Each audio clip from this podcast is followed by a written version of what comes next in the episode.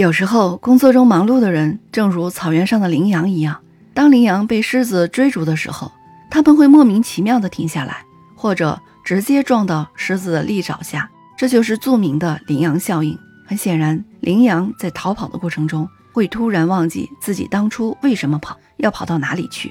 企业和员工也容易出现羚羊效应。有的时候，我们会突然忘记自己为什么工作。为什么忙碌会忘记自己究竟要达到怎样的目标？对于那些希望获得成功和突破的人来说，这种迷失目标通常是致命的。这样会导致我们的工作出现混乱，会与公司的发展步骤相脱节，甚至会背离公司的发展规划。